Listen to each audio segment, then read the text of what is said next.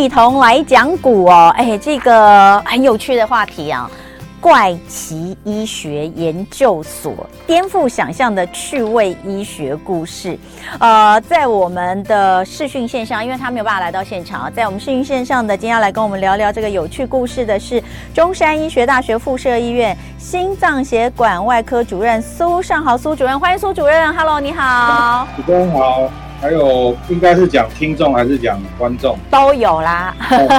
各位听众跟各位观众，大家早安。好，哎、欸，主任，恭喜又出了一本书。哎、欸，主任，你真的是哦，快要著作等身了耶！你真的很爱写呢。因为等。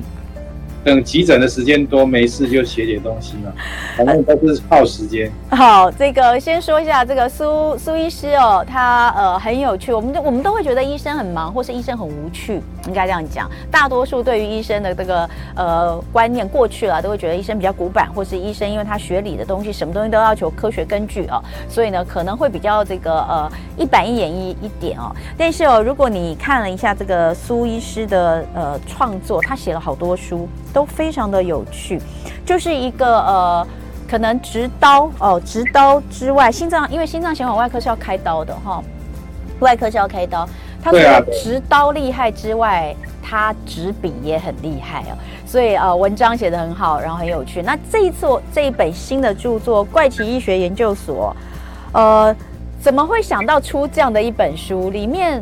就是真的蛮多东西是我们看了之后觉得哇，原来这是这样来的哦的那种感觉。你你怎么会想到要写这本书？因为原来写的医学史都很长嘛，然后然后觉得现在大家都是简碟文化，都没有人要看太长的文章。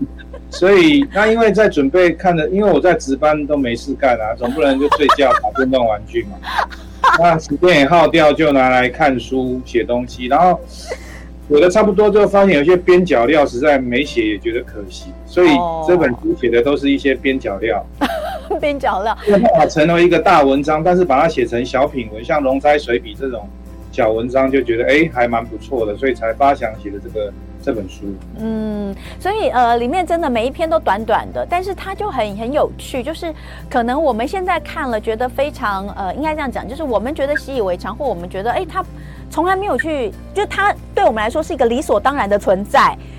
没错，你你告诉我们原来它是怎么来的这件事情，我觉得真的蛮好玩的。哦，是是，对，所以好，这个苏尚豪医师呢，就是一位热衷写作，一手执刀，一手提笔，呃，然后呢，呃，他所执刀的部分就是最困难的心脏血管外科。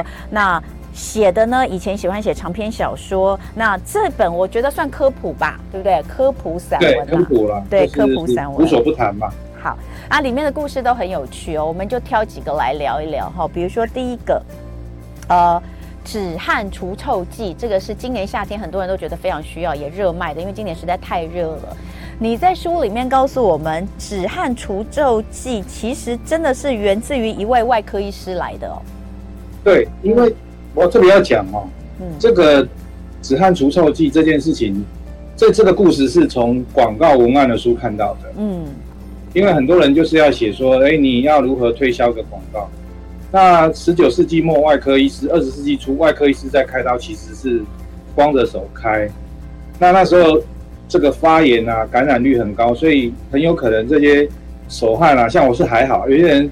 就是手汗一直滴一直滴，这样很可能就觉得说开刀可能是不是你手汗造成的？嗯，所以有个医生叫做亚伯拉罕墨墨菲，他就发明一个止汗剂，就是它不仅可以消毒，然后可以让这个汗水能够就止住了，让你的手干干的，在开刀的时候就不会那么尴尬。嗯，结果这个发明了以后，当然只有限于外科医师，可是他孙女就很厉害，他孙女叫艾德娜这个墨菲，他就想到这个。阿公这个东西，他就拿来做这个，诶、欸、推销。那推销刚开始的时候，觉得卖不出、卖不好嘛，所以他就叫一个广告公司来处理。广告公司就在广告里面创了一个人人物，叫 Ruth Miller，就把女生啊这个腋下出汗这件事情当成是一种社交障碍。嗯，听起来是不是觉得有点熟悉？嗯，就你说的是 很多东西，嗯，如果要卖的话，就要先。打一个病嘛，就像漱口水，以前也是我们的刷刷地板的东西。嗯，后来觉得口臭是个毛病，其实有异曲同工之妙。嗯，后来就让他大发利市。嗯，所以变成女性就带了一个原罪，好像你们腋下出汗 就是一种很不礼貌的 社交障碍。嗯、我觉得男生才算吧。嗯，哎、欸，那我要问你，为什么在呃那个时候？你们不要戴手套，不是你们啦，就你们这个外科医师的祖先可以戴啊。不是啊，那时候没有橡胶这件橡胶能够吹出一个手套形状，也要二十世纪初的事情啊。而且那时候外科医师戴的手套，现在在约翰霍普金斯医院有这个博物馆可以看啊。他你现在在洗马桶那个手套，那个材质都比我们第一代外科医生戴的手套好啊。所以，即便手套发明，也没人想戴啊，因为。就没有手感嘛？嗯，对，所以所以所以这这个东西为什么会这样？其实为什么不是在医学的书里面看到，就让我觉得非常有趣。那是在广告的书里面看到的。对，而且这从这个故事里面也让我呃，就是确认了另外一个我们现在觉得真的是这样。这是从从那那是哪一个年？一九零九年哈，一九一四年，你看那么久以前哦，呃，就已经让大家知道其实。当当你有商业头脑的时候，你会比医师更赚，就是这样。没错，没错，没错。阿公，阿公发明了一个止汗的东西，很好用，然后就是只有分享给所有的医生朋友，大家来使用。可是孙女就想到说，这明明就可以卖钱，为什么不卖呢？所以呢，就大发利市。他可能从此家族呢是以这个而闻名的哈。好，这个很有意思。好，再来就来看看的是呃，听诊器。这个听诊器叩诊啊，叩诊应该这样讲，叩叩叩啦，就是这个。我们其实去看胸腔没有，还有肠胃科也会敲啊。对，像像我们对这个叩，就是我我自己都会了。你知道，有时候我我我儿子说哦，他肚子不舒服，然后我就会开始叩叩叩啊，听起来空空的胀气啦。哦，我我是说这个，我们自己可以听的是这个。然后刚刚呃，苏医师说胸腔科也常抠，哎，胸腔科抠这个东西是要听什么？那它有没有痰啊？有没有水啊？它敲起来声音都不一样。它其实是一个，诶，外科医一个外一个医生叫做这个奥哦，这个字很难念，嗯，利奥利奥波德奥恩布鲁格 Leopold o n b u r g e r 这个维也纳的医生，嗯，他其实是一个。他会有这个发想，其实是他爸爸，因为他是个旅馆的小孩。那以前的酒都是放在木箱里面、木桶里面，然后爸爸每天就要去敲，哎，这个是酒还剩多少啊？所以那时候就会看到说，哦，拜托，这个酒酒剩下一点点，他就要赶快加进去。嗯，那他们医生以后在帮病人敲，他刚开始先是敲尸体啦。哦，以前医生要做尸检嘛，所以他敲尸体敲一敲，他就。写了个教科书，可是写了也没人看。后来是法国的医生帮他发扬光大。那他现在想的东西，比如说这个敲下去是大，敲敲下去是闷沉音，敲下去是是平常音，敲下去是空洞音，这些。我们待会儿继续聊，一同来讲古单元，请中山医院大学附设医院心脏血管外科主任苏尚豪苏主任来跟我们聊聊他的新作品，这一本算是医学科普的散文，很有趣的怪奇医学研究所，让你知道很多我们现在看起来理所当然、习以为常的事情，原来它的起源都这么的奇怪。呃，刚刚呃，这个也让大家在礼拜四哦，如果你觉得很累的话，听一些这个有趣的小故事哦，帮你这个提神。先醒脑一下。刚刚您讲到就是听诊的那个叩叩，就是用手指敲的这个叩音。好，那当初发现用这个方式来听胸腔声音的这位医生，他其实是一个旅店的小老板，对不对？应该这样讲，就是他他爸爸是旅店老板。那呃，您刚讲到就是说这个不同的声音哦，听起来不同的声音，它代表的状况可能不太一样，所以把它分成几种声音。它大概会分成四种声音，就是一个正常音嘛。对。就像打鼓音，我们请 panic，就这样空空空。对。然后接下来就沉闷的音，就是敲下去，就代表说可能里面有水了。然后最后是平坦音，是完全没有声音，嗯，就表示说整个肺都实质化了。哦。那现在这些音量描述音的这个特质的这个形容词，其实还是在我们的医学教科书里面还是一模一样。嗯。那所以你说他当初会发现敲敲敲，其实是源自于他帮他爸爸敲酒桶的，他爸爸敲酒桶给他看。哦，是对，就是他爸爸敲酒桶，告诉他说，这样的声音就代表里面酒可能还有一半哦，我这样的声音代表还很满。哦，这样就是快没了，要加酒，是不是这个意思？没错，没错，没错。哦，所以他就把它应用到这个上面，没想到这个很重要的一个发现跟呃辨识呃病人胸腔状况的方法，竟然是来自于酒桶哦。没错，没错。好，那再来呢？呃，来看到的一个是这个，其实我们过去也听过，就是很多人说药就是毒哦，但其实还真的有蛮多。在呃药，不管是西医或是一些什么神秘的东方的草药学里面，其实有蛮多的这些医疗的拿来做的医疗的药草或什么，其实都是有有毒性的。以前以前我们都常听到这个，我们也都知道。但是你书上有写到一个是毒蜥蜴口水做成的药物，现在其实是炙手可炙手可热的医疗手段。我我我，您因为您身材很好，所以你不会用这个东西。哦、是哪一个？这个贵妇圈里面，你说瘦瘦瘦瘦笔吗？瘦瘦针。啊，它是毒蜥蜴口水做的吗？没错啊。嗯。它开始是毒蜥蜴口水啦。嗯。那因为他知道它的分子形态，所以它变比较好。那它原先的。的想法就是，因为我们在很早期的时候就在研究糖尿病嘛，就发现有一个东西叫做升糖素类似生态，对，那简称叫 GLP-1。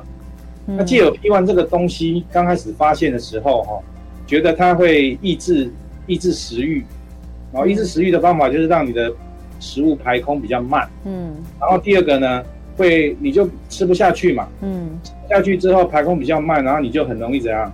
就不吃了，不吃了就瘦下来了。嗯，好，那你代谢并没有因此而变差。嗯，那刚开始的时候，大家从那个动物实验只能够找到它，然后就稍纵即逝。嗯，后来有一次，一些毒物学家在研究这个毒蜥蜴，哈，这叫 Monster Gila，这个叫 Dila，好像哥斯拉是哥吉拉，好像是是这个这个这个这个东西所幻化出来的幻想物。了解，嗯。然后，然后它的毒液。有人中毒以后发现哈，就是它会产生很厉害的胰脏炎，嗯，就胰脏发炎。胰脏发炎是很恐怖的事情，你你的这个三酸甘油酯就升高，然后会 胰脏分泌然后会消化自己的器官嘛。所以有人在里面发现了一个物质叫 extending for 这个东西。那发现的人叫做江雾，就是一个学者，他知道这个。东西不得了，一定有机会。可是你要想想看，他是在一九八零年代就发现了这个东西，嗯，他到处拿了东西去兜售啊，都没有人去。因为你要想，一个东西如果要从实动物实验到人身上，那花很多很多钱。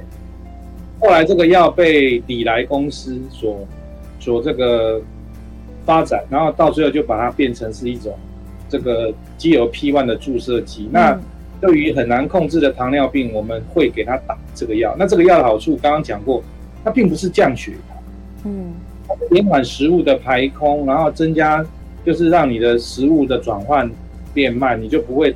所以是打这个药会不会降血糖？不会哦，嗯。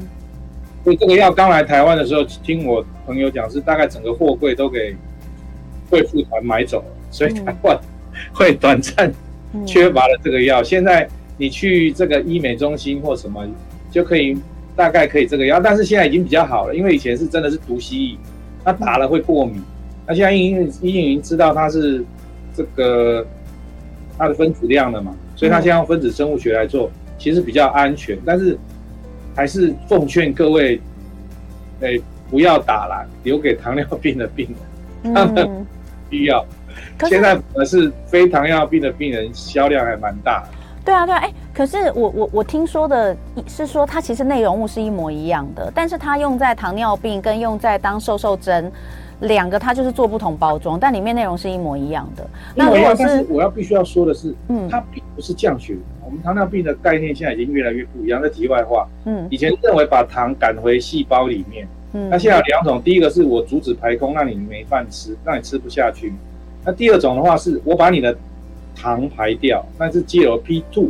哦，哦，那那吃了以后，你就会尿掉一餐的这个糖分了。嗯，所以现在糖尿病的概念已经跟以前不太一样，就是我一定要把药把糖分赶回细胞，而不是到血里面去嘛。所以你注意看，那打胰岛素的人有没有越打越胖？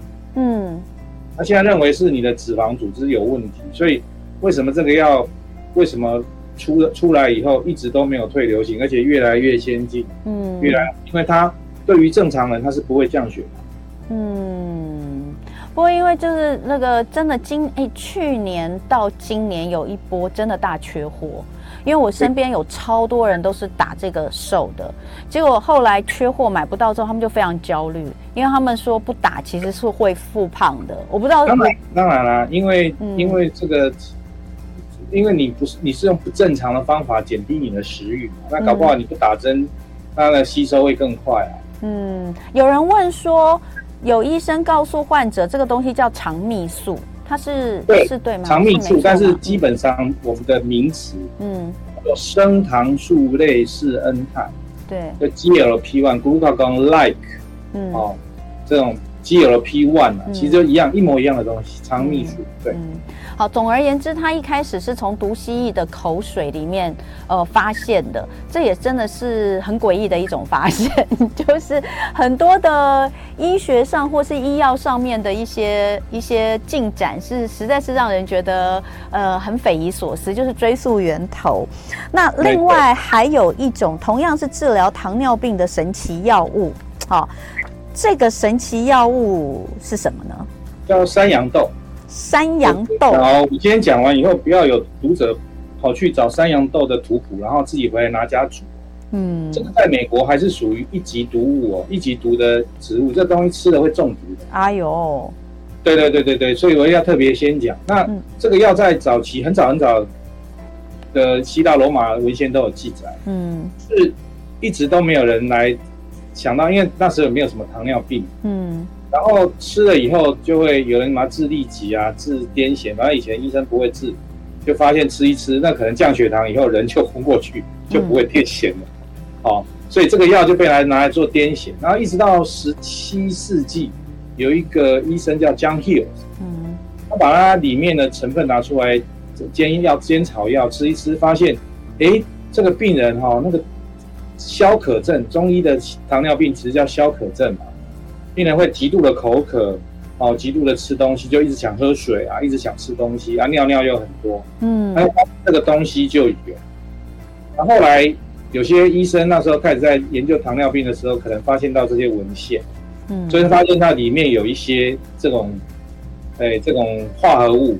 但是我必须说哈，战争会促进药物的进步，像阿尼西林做出来之后给谁用？战场上用，对，量就很大。这个药做出来的时候是本来是要替代治疗疟疾的哦，结果治疗疟疾没有成功，发现每个病人被吃完这个药以后，大概用昏皮啊，血糖太低，嗯，所以有的医生就开始有个法国医生哈，叫做 Sean 那个 Sturm 哈，这个叫尚恩伊斯特哈，他就拿来当做，他就很执着，因为人家告诉他你不要拿这个来治疗糖尿病，他说。我来治治看，那也因为他的执着，这个药就变成糖尿病。现在其实现在只要你是第一线糖尿病要用的口服药，就是这个药。那这个药也取得蛮有名字，蛮有好好笑的。这个名字叫做 Glucophage，phage 的意思就是吃掉的意思。嗯，那 Glucophage 这个药其实叫做吃吃糖的药。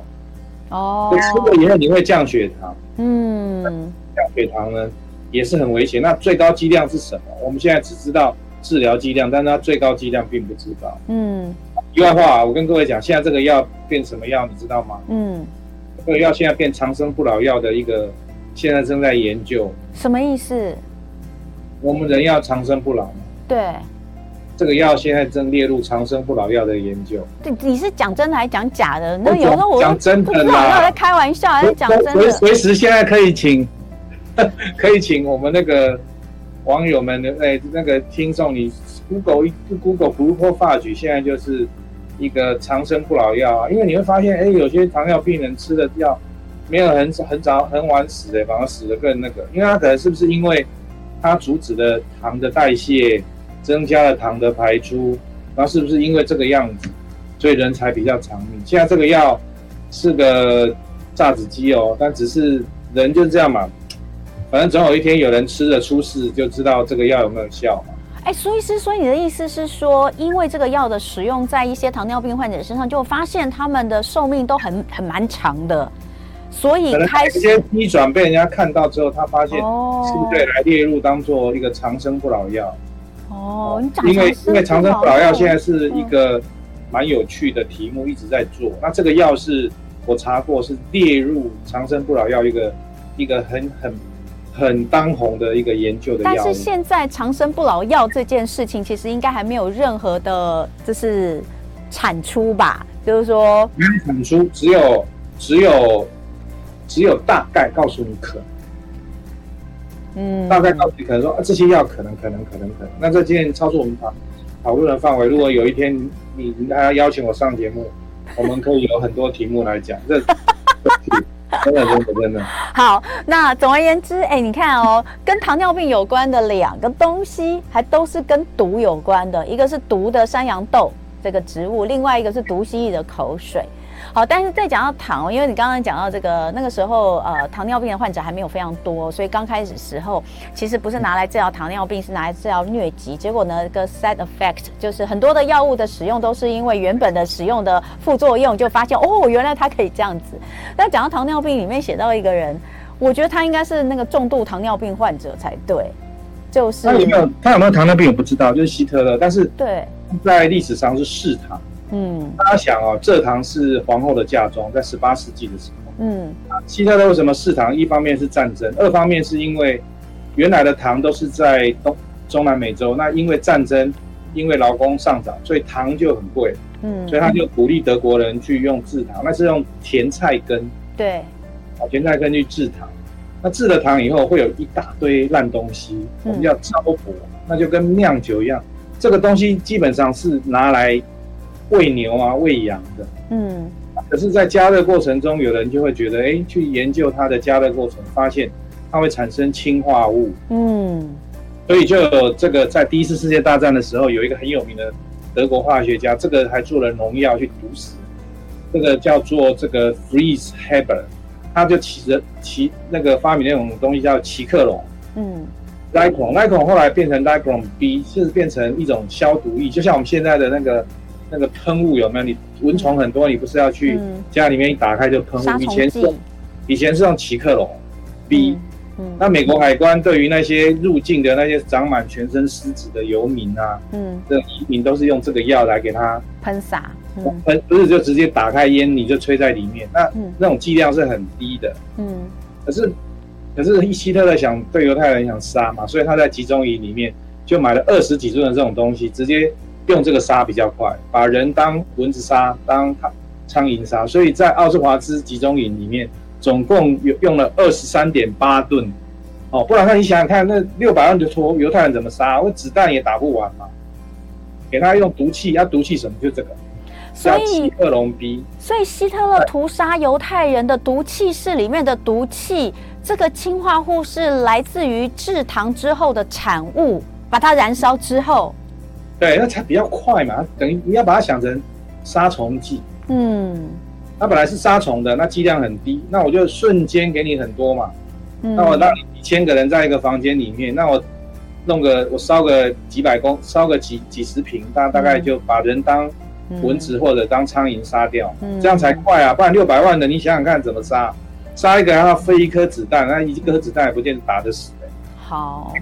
谢谢主任，所以你看最后这个故事是不是让人不寒而栗？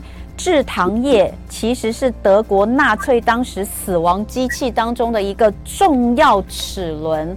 竟然跟糖有关，糖是甜甜蜜蜜的，竟然拿来杀人啊！今天非常谢谢苏尚豪主任跟大家聊一下怪奇医学研究所里面有更多奇怪的医学故事，欢迎大家有兴趣可以来看看。谢谢苏尚豪主任，谢谢大家，谢谢。就爱点你 UFO。